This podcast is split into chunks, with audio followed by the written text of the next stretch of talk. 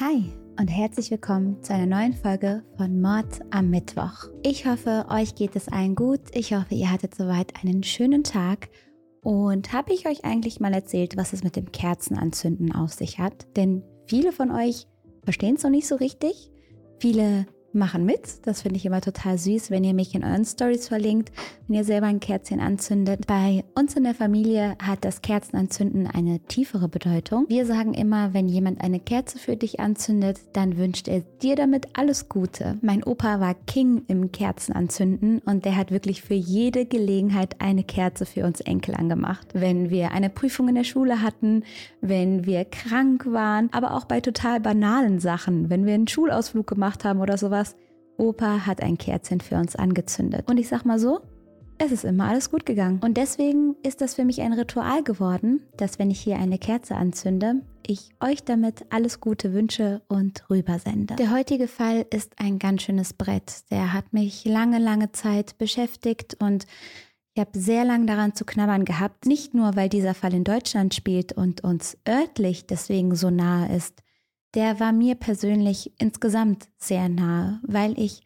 vieles von der Geschichte, vieles von dem, was da passiert ist, sehr gut nachempfinden konnte. In dem heutigen Fall geht es um unerwiderte Zuneigung, die dann zu krankhafter Besessenheit wird. Es geht um einen Stalker und um Stalking, das ein tödliches Ende nimmt. Und ich habe noch nicht viel darüber gesprochen. Sicherlich werde ich mich irgendwann da noch mehr öffnen, aber da bin ich noch nicht so ganz. Ich war aber mal in einer toxischen Beziehung. Das ist glücklicherweise lange, lange vorbei. Also es ist viele Jahre her. Aber dieser Mensch hat auch mit Stalken angefangen. Er war plötzlich vor meiner Haustür. Er hat kontrolliert, wo ich bin, was ich mache, hat mich angerufen zwischendurch, um zu checken, ob ich auch das tue, was ich ihm gesagt habe und ob ich nicht gelogen habe. Deswegen ist das ganze Thema Stalking für mich ein sehr schweres Thema, ein Thema, wo ich selber mich sehr schnell reinfühlen kann. Und trotzdem ist es unfassbar wichtig, darüber zu reden. Ich habe ein paar Statistiken mitgebracht, denn im Jahr 2022 wurden in Deutschland 21.436 Fälle von Stalking polizeilich erfasst. Und ihr könnt euch vorstellen, die Dunkelziffer muss viel, viel höher sein. Insgesamt sind circa 80 Prozent der Stalking-Opfer Frauen. Laut Umfrage war jede fünfte Frau schon einmal Opfer von Stalking. Bei den Tätern handelt es sich dann häufig um Ex-Partner, um Geliebte, um Verschmähte oder wie in diesem Fall hier um einen Arbeitskollegen. Sophie war eine sehr, sehr lebensfrohe Person.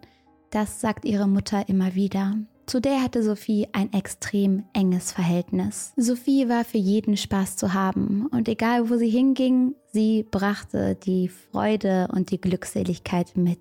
Außerdem, so sagt ihre Mutter, sah Sophie immer das Gute im Menschen und möglicherweise war es das, was ihr zum Verhängnis wurde. Schon von klein auf hatte Sophie eine Faszination fürs Fliegen. Sie war aufgeregt, wenn es ins Flugzeug ging und wollte immer am Fensterplatz sitzen. Der Blick von oben auf die Welt hinab, das war für sie schon immer etwas ganz Besonderes. So wuchs in ihr der Traum heran, später als Stewardess zu arbeiten. Um diesen Traum dann Realität werden zu lassen, macht Sophie eine Ausbildung und zwar in der Tourismus- und Eventmanagement-Branche und sie arbeitet später dann auch bei Thomas Cook. Dort ist sie Flugbegleiterin. Es ist 2017, als Sophie bei HM arbeitet. Sie möchte sich zusätzlich zu ihrer Ausbildung noch etwas Geld dazu verdienen und das macht sie in ihrer Heimatstadt Dessau. Zu diesem Zeitpunkt ist Sophie 20 Jahre alt. Bei ihrem Nebenjob lernt sie dann den 32-jährigen Patrick S. kennen.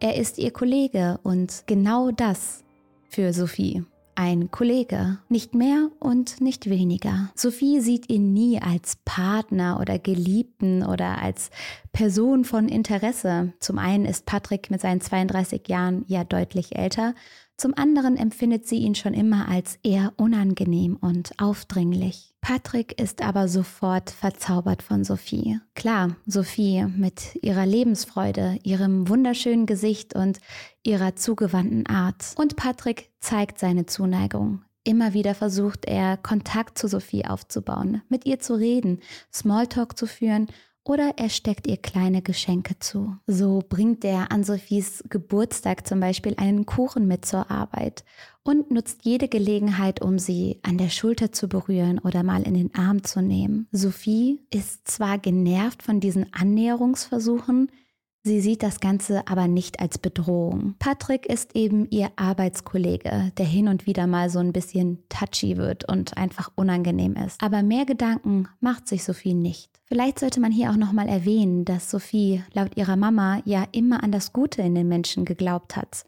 Und vielleicht dachte sie sich, ach Mensch, ja, der Patrick, der ist zwar ein bisschen nervig, aber leben und leben lassen. Ich bin trotzdem freundlich zu ihm und versuche diese Annäherung so gut es geht zu ignorieren. Doch bei Patrick handelt es sich nicht bloß um einen naiven, harmlosen Verehrer, der nicht so richtig bei Sophie landet. Patrick findet sich nicht damit ab, dass er sich unglücklich verliebt hat, dass diese Liebe nicht erwidert wird. Sophie arbeitet nur ein paar Monate bei HM, als die nächste Grenzüberschreitung von Patrick stattfindet. Also neben diesen kleinen Flirtversuchen und neben dem Getatsche. Während Sophie auf der Fläche arbeitet, packt sich Patrick ihr Handy. Er hat sie einmal dabei beobachtet, wie sie ihren Code eingetippt hat. 0815 und genau das wird er nun auch tun. Er entsperrt Sophies Handy und schickt sich selbst ihre Chatverläufe, ihre Kontaktdaten, ihre Fotos und Videos. Er will alles haben. Er will alles von Sophie mitbekommen. Sprachnachrichten, Anruflisten, all das möchte er wissen. Dieses Material wird er dann später benutzen, um Sophie zu terrorisieren und sie bloßzustellen. Aber wie gesagt, Sophie ahnt von all dem überhaupt nichts. Ganz im Gegenteil, sie freut sich auf ihr Leben, auf das, was kommt. Es ist 2018 und Sophie möchte für sechs Monate nach Barcelona gehen. Sie freut sich auf ihr Auslandspraktikum, auf die Sonne, auf Tapas und auf den Strand. Als Patrick davon erfährt, dass Sophie vorhat, wegzugehen, wird er zunächst nervös. Aber schon bald hat er eine Idee. Er will sie in Barcelona besuchen und genau das eröffnet er ihr. Und Sophie willigt ein. So kommt es dazu, dass Patrick im April 2018 den Flieger nach Barcelona nimmt. Für Sophie bedeutet das Ganze einfach, dass ein Bekannter auch in Barcelona ist und man sich eben ein oder zweimal auf eine Kleinigkeit zu essen trifft. Nicht mehr und nicht weniger. Patrick aber wird während seines Besuches immer aufdringlicher. Er kriegt nicht genug. Nach den Treffen möchte er länger bleiben. Er möchte noch mehr Zeit mit ihr verbringen. Und er fragt sie, ob er bei ihr übernachten könne. Für Sophie ist das alles zu viel. Wie gesagt, sie sieht in ihm nicht mehr als einen seltsamen Arbeitskollegen und macht ihm das auch deutlich. Sie sorgt für Distanz und sagt Patrick, er solle bei sich übernachten und die Distanz einhalten. Es gibt eine Sprachnachricht, in der Sophie ihrer Freundin Manuela von all dem erzählt. Sie erzählt von den Annäherungsversuchen von Patrick, diese Versuche, die ihr auf der Arbeit schon negativ aufgefallen sind. Und diese ganzen Flirts seien in Barcelona noch schlimmer und noch aufdringlicher geworden. Trotz der klaren Ablehnung von Sophie reist Patrick im Juli ein zweites Mal nach Barcelona mit denselben Intentionen im Gepäck. Er möchte Sophie nicht aufgeben und hält weiterhin an dem Traum fest, irgendwann mit ihr eine Beziehung führen zu können. Doch auch hier zieht Sophie klare Grenzen. Sie macht Patrick eine Ansage, sie sagt, hey, ein für alle Mal, das mit uns, das wird nichts. Rück mir nicht auf die Pelle, lass mich in Ruhe, gib mir meinen mein Space, gib mir meinen Raum und gut ist. Sie möchte nicht von ihm angeflirtet werden, sie möchte nicht angefasst werden und Patrick wird wütend. Der kommt mit dieser Abweisung nicht klar. Er ist der festen Überzeugung, dass für Sophie klar war, was er von ihr will und er sei ja nur für sie hingeflogen und nun würde sie ihn hier so abrasieren und das sei dermaßen unfair und so dampft er ab. Für Sophie ist die Sache damit gegessen. Klar, das war alles ein bisschen unangenehm, aber das ist nun vorbei. Patrick ist Geschichte. Sie streicht ihn aus ihrem Leben und geht davon aus, dass auch er dasselbe tun wird. Doch während Sophie mit der Situation fertig ist, abgeschlossen hat, geht es bei Patrick gerade erst los. In ihm keimen Rachegedanken auf. Sein Ego kann diese Zurückweisung nicht verkraften und er schwört sich, sich zu rächen. Bei Patrick handelt es sich höchstwahrscheinlich um den beziehungssuchenden Tätertypus. Es gibt da verschiedene Kategorien und er fällt da rein. Denn in diesem Fall, in dem Fall eines beziehungssuchenden Tätertypuses, hatte der Täter nie eine intime Beziehung zu seinem Opfer das wünscht dieser Täter sich. Das bildet er sich ein, aber es ist de facto nie passiert. Kriminalpsychologin Lydia Benecke beschreibt dieses Phänomen so, dass der zurückgewiesene Typus seine gesamten Wünsche und Sehnsüchte nach einer intimen Beziehung auf das Opfer seiner Wahl projiziert, wodurch sich der Traum nach einer Beziehung zu eben diesem Opfer verfestigt. Weigert sich das Opfer aber, die erwünschte Rolle einzunehmen, wird die Wunschvorstellung des Stalkers gefährdet. Der Täter ist der festen Überzeugung, diese Beziehung erzwingen zu müssen, die jetzt haben zu müssen. Und so steigert er sich immer weiter da rein. Und so kommt es dazu, dass Sophie einige Zeit nach Patricks Abreise plötzlich bombardiert wird von anonymen Anrufen. Teilweise ruft Patrick mit unterdrückter Nummer bis zu 164 Mal am Tag bei Sophie an. Was Sophie nicht ahnt, ist, dass hinter diesen Anrufen ihr Arbeitskollege steckt. Ihr ehemaliger Verehrer, der nun zu ihrem Stalker geworden ist. Doch es bleibt nicht nur bei Anrufen. Patrick erstellt insgesamt über 50 Profile in Sophies Namen. Mit diesen Fake-Profilen schleicht er sich dann durch Sophies Kontakteliste. Er versucht sich mit ihren Freunden und Bekannten zu verknüpfen um dann Kontrolle und Macht über Sophies Leben auszuüben. Diese Profile dienen nur dazu, Sophie bloßzustellen und zu beleidigen. So wird sie dort zum Beispiel als Saftschubse, Schwein oder Nymphomanen bezeichnet. Dazu kommt, dass Patrick auf eben diesen Profilen Nacktbilder von Sophie hochlädt, die aber gefaked wurden. Das heißt, er hat ihr Gesicht auf ein anderes Bild montiert, er hat Bikini-Bilder von Sophie so retuschiert, dass sie so aussehen, als sei sie auf den Bildern nackt gewesen und all das lädt er immer weiter im Netz hoch. So taucht zum Beispiel auch ein Pornovideo im Netz auf, wo er Sophies Stimme drunter gelegt hat, damit es so klingt, als sei Sophie in diesem Video gewesen. Für Sophie ist das die absolute Hölle. Jeden Tag wird sie mit irgendetwas Neuem konfrontiert. Wieder ein Bild, wieder ein Video, wieder ein Fake-Profil. Das Ganze ist unfassbar unangenehm für sie. Obwohl es ja nur Fälschungen sind, machen diese Fotos und Videos die Runde. Und Sophie weiß nicht, wo sie herkommen, wer ihr das Ganze antun möchte. Patrick terrorisiert sie nicht nur aus der Ferne. Er beginnt auch damit, ihr nachzustellen. So postet er auf den Fake-Profilen sogar Sophies Wohnungstür. Ein anderes Bild zeigt ihr Treppenhaus. Patrick macht damit klar, ich weiß, wo du wohnst und ich weiß, wie ich zu dir komme, wenn ich es will. Wie nah dran Patrick an Sophie ist, wird klar, als sie eines Abends die Rollladen ihrer Wohnung schließt und sofort einen Snapchat bekommt, in dem steht, immer schön die Rollladen runtermachen. Für Sophie ist klar, ich stehe unter konstanter Beobachtung. Irgendwer ist immer da. Doch welche Ausmaß das Ganze genommen hat, kann sich Sophie nicht vorstellen. Patrick hat mittlerweile nämlich eine Stalker-App, also so eine Stalker-Software, auf Sophies Handy installiert. An der Stelle nochmal ein ganz kurzer Disclaimer. Bitte, bitte, bitte niemals irgendwelche ominösen Apps über das Internet auf den Laptop laden, auf irgendwelche Links klicken, die ihr in irgendwelchen SMS oder komischen E-Mails bekommt, macht es nicht. Ihr könnt hin und wieder auch mal überprüfen, ob ihr einen Virus, einen Trojaner oder sonst was auf dem Handy oder auf dem Laptop habt und auch immer ein Auge auf die Passwörter haben. Ich habe es in einem anderen Podcast schon gehört. 1234 ist kein gutes Passwort. 0815 leider auch nicht und auch 000 bitte nicht verwenden. Passwörter hin und wieder checken, auch mal wieder was ausneuern, nicht dasselbe Passwort für alle Apps und alle Webseiten benutzen, bitte nicht. Und hin und wieder mal gucken, ne, ob auf dem Laptop und auf dem Handy alles clean ist. Passt auf euch auf, Freunde. Zurück zu Patrick. Er hat somit kompletten Zugang auf Sophies Handy und weiß eigentlich immer, wann sie wo ist. Aber das reicht ihm noch nicht. Er will mehr Kontrolle. Und so bringt er dann einen GPS-Tracker an das Auto von Sophies Mama und von Sophies Freund an. Denn ja, Sophie hat einen Freund.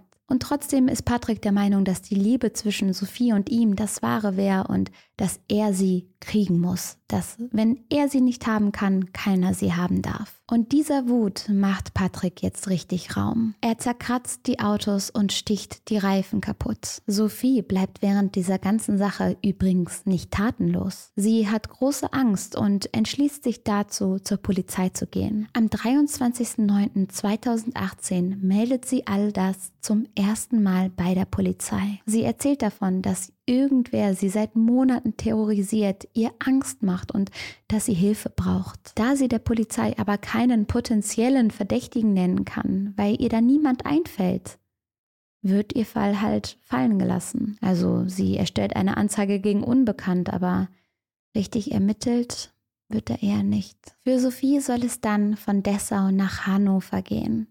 Sie wird dort dann eine neue Arbeitsstelle annehmen, freut sich sehr darauf und hat auch die Hoffnung, dass ihr Schatten sie nicht bis nach Hannover verfolgt. Und genauso wirkt es, zumindest die ersten Tage lang. Dann ist der Schatten wieder zurück. Und so geht Sophie dann im Mai 2019 noch einmal zur Polizei. Auch dort in Hannover erstattet sie eine Anzeige gegen Unbekannt. Da die Polizei aber auch hier nicht weiß, wer der Täter sein könnte, können Sie niemandem eine Gefährdeansprache machen. Bei einer Gefährdeansprache warnt die Polizei den möglichen Täter davor, dass er eine Strafe bekommen würde, wenn er weitermacht. Also es ist so eine Verwarnung, so eine gelbe Karte von der Polizei. Aber da Sophie keine Ahnung hat, wer der Stalker sein könnte, kann die Polizei auch niemanden warnen. Und das zeigt ja noch einmal, dass Sophie überhaupt nicht mehr an Patrick gedacht hat. Sie hat ihn in Barcelona wahrscheinlich noch vergessen. So unwichtig war er für ihr Leben. So klein war seine Rolle in Sophies Leben. Sophies Fall wird dann an LKA Cybercrime übergeben. Die sollen dort dann die IP-Adressen des Stalkers ausfindig machen.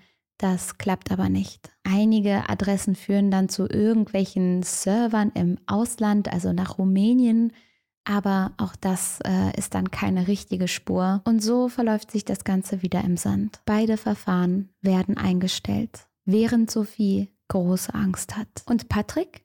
Der kann sein Stalken unbeirrt weiter fortsetzen. Der ständige Psychoterror wird für Sophie also kein Ende nehmen. Und trotzdem lässt sie sich ihre Lebensfreude nicht nehmen. Sie ist trotzdem positiv gestimmt. Sie ist trotzdem freundlich. Sie verliert nicht den Glauben an das Gute in den Menschen, trotz all dem, was da passiert. Anfang 2020 möchte Sophie nach Wien ziehen. Sie hat dort ein neues Jobangebot bekommen und freut sich auf die Zeit. Nächste Woche soll es losgehen und sie möchte jetzt dieses Wochenende noch einmal so richtig auskosten, noch einmal von Hannover verabschieden. Und während Sophie darüber nachdenkt, wie sie am besten noch die Zeit mit ihren Liebsten verbringt, bis es auf nach Wien geht, überlegt Patrick, wie er Sophie näher kommen kann, noch näher. Er entscheidet sich dazu, in ihre Wohnung einzubrechen, bewaffnet. Um den Einbruch zu planen, schaut sich Patrick vorher noch einmal Bilder von Sophies Wohnung auf WG gesucht an. Das hat mich übrigens daran erinnert, sämtliche Bilder von meinen Wohnungen aus allen Apps rauszunehmen, denn ihr wisst ja, das war eine ganz schöne Umzieherei bei mir und ich hatte echt noch einige Inserate online. Also checkt das auch mal, was ihr da noch unternehmen könntet. Auf jeden Fall hat Patrick jetzt eine klare Vorstellung von Sophies Wohnung und einen Grundriss. Nach akribischer Planung beschließt Patrick dann, sich am 10.01.2020 über dem Balkon Zugang zu ihrer Wohnung zu verschaffen. Maskiert und ausgestattet mit Pfefferspray, einem Elektroschocker und einem Klappmesser. Doch weder Sophie noch ihre Mitbewohner sind zu Hause. Patrick will aber nicht aufgeben, er will nicht nach Hause gehen und so beschließt er, in der Wohnung auf Sophie zu warten. Aber die taucht nicht auf. Sie scheint die Nacht irgendwo anders zu verbringen, Spaß zu haben, das Leben zu genießen. Und so wartet Patrick weiter, Stunde für Stunde, in Sophies Zimmer. Er übernachtet sogar in ihrer Wohnung. Einen Tag später kommt Sophie dann nach Hause, nicht wissend, dass in ihrer Wohnung ihr Stalker auf sie wartet. Aber Sophie hat noch mehr Pläne an diesem Tag und bevor Patrick sie angreifen kann, ist sie schon wieder durch die Tür. Patrick verweilt weiter an Ort und Stelle und dieser Gedanke hält mich nachts wach. Als Sophie später am Tag zurückkehrt, liegt Patrick gerade unter dem Bett von Sophies Mitbewohnerin. Dort wartet er auf sie. Sophie geht davon aus, allein in der Wohnung zu sein. Sie geht ins Badezimmer, lässt die Tür einfach offen stehen, macht da ihr Ding und plötzlich taucht Patrick hinter ihr auf. Er stürmt aus seinem Hinterhalt ins Badezimmer. Er stürzt sich auf Sophie. Er benutzt das Pfefferspray und den Elektroschocker und sticht dann dreimal auf sie ein. Nach dieser grausamen Tat flieht Patrick. Er geht zu seinen Eltern nach Hause und sagt denen, dass er gerade eine Frau getötet habe. Danach stellt er sich der Polizei. Und obwohl er jetzt hier sehr redselig ist und alles gesteht, wird er im Prozess kaum noch etwas sagen. Sein Schweigen erschwert den Prozess, und das ist vor allem für Sophies Angehörige unfassbar schwierig. Alles wird in die Länge gezogen und keiner kann fassen, was da passiert ist. Was für eine grausame Obsession dieser Mann entwickelt hat. Am 18.02.2021 bekommt Patrick S. endlich sein Urteil verkündet. Er bekommt die lebenslange Haftstrafe mit besonderer Schwere der Schuld. Der Mord an Sophie war geplant. Patrick hatte ihr die ganze Zeit vor ihrem Tod zur Hölle auf Erden gemacht. Und das alles, weil er ihre Abweisung nicht verkraftet hatte. Der Richter findet dafür klare Worte. Das, was früher deutliche Zuneigung für Sophie war, wurde dann zu überdeutlicher Abneigung bis hin zu Hass und Rache. Dieser plötzliche Gefühlsumschwung wird auch noch von einer Google-Suche, die Patrick getätigt hat, belegt. Er fragt die Google-Suchmaschine, wieso sind wir plötzlich von jemandem angeekelt, in den wir vorher noch verliebt waren? Sowas habe ich mit zwölf gesucht. So Beziehungsfragen und Liebesfragen. Das ist ein 32-Jähriger, der in eine 20-Jährige verliebt ist, der sie stalkt, der ihr Leben zur Hölle macht, die ihn gar nicht mehr auf dem Schirm hat, die nie irgendwas von ihm wollte. Sophie hatte Träume und Pläne, sie war voller Tatendrang und Lebensfreude. Sie hat sich auf ihren neuen Lebensabschnitt in Wien gefreut. Patrick dachte, er hätte eine Art Besitzanspruch. Sophie würde ihm gehören und wenn er sie nicht haben kann, dann kann sie auch kein anderer haben. Deswegen musste Sophie sterben. Wegen Patricks Rachegelüsten und seinem fragilen Ego. Und das Krasse ist, Patrick hat dem Gutachter gegenüber sogar zugegeben, dass Sophie abweisend zu ihm war. Er hat es verstanden, dass sie nichts von ihm wollte, dass er für sie nur irgendein Arbeitskollege war. Er hat sich also schlichtweg geweigert, ihre Grenzen zu respektieren. Die hat er einfach ignoriert. Was ich mich immer wieder gefragt habe, ist, hätte man das Ganze nicht verhindern können. Das ist das, was Sophies Mutter fühlt. Sie hat das Gefühl, dass ihrer Tochter nicht genug geholfen wurde. Und das, obwohl Sophia den Mut hatte, sogar zweimal zur Polizei zu gehen und über all das zu reden. Sophies Freundin Manuela sagt, dass sie das Gefühl hat, dass Sophie nicht wirklich zugehört wurde. Ihren Sorgen und Ängsten sei keine Aufmerksamkeit geschenkt worden. Sophies Mutter sagt, dass kein Tag vergeht, an dem sie nicht denkt, dass ihre Tochter noch leben könnte. Es macht mich so wütend. Ich versuche jeden Tag aufs Neue gegen diese Ungerechtigkeit anzukämpfen. Stalking ist durch das Internet viel, viel einfacher geworden. Der Begriff wird ja schon inflationär benutzt. Wie oft sagen wir,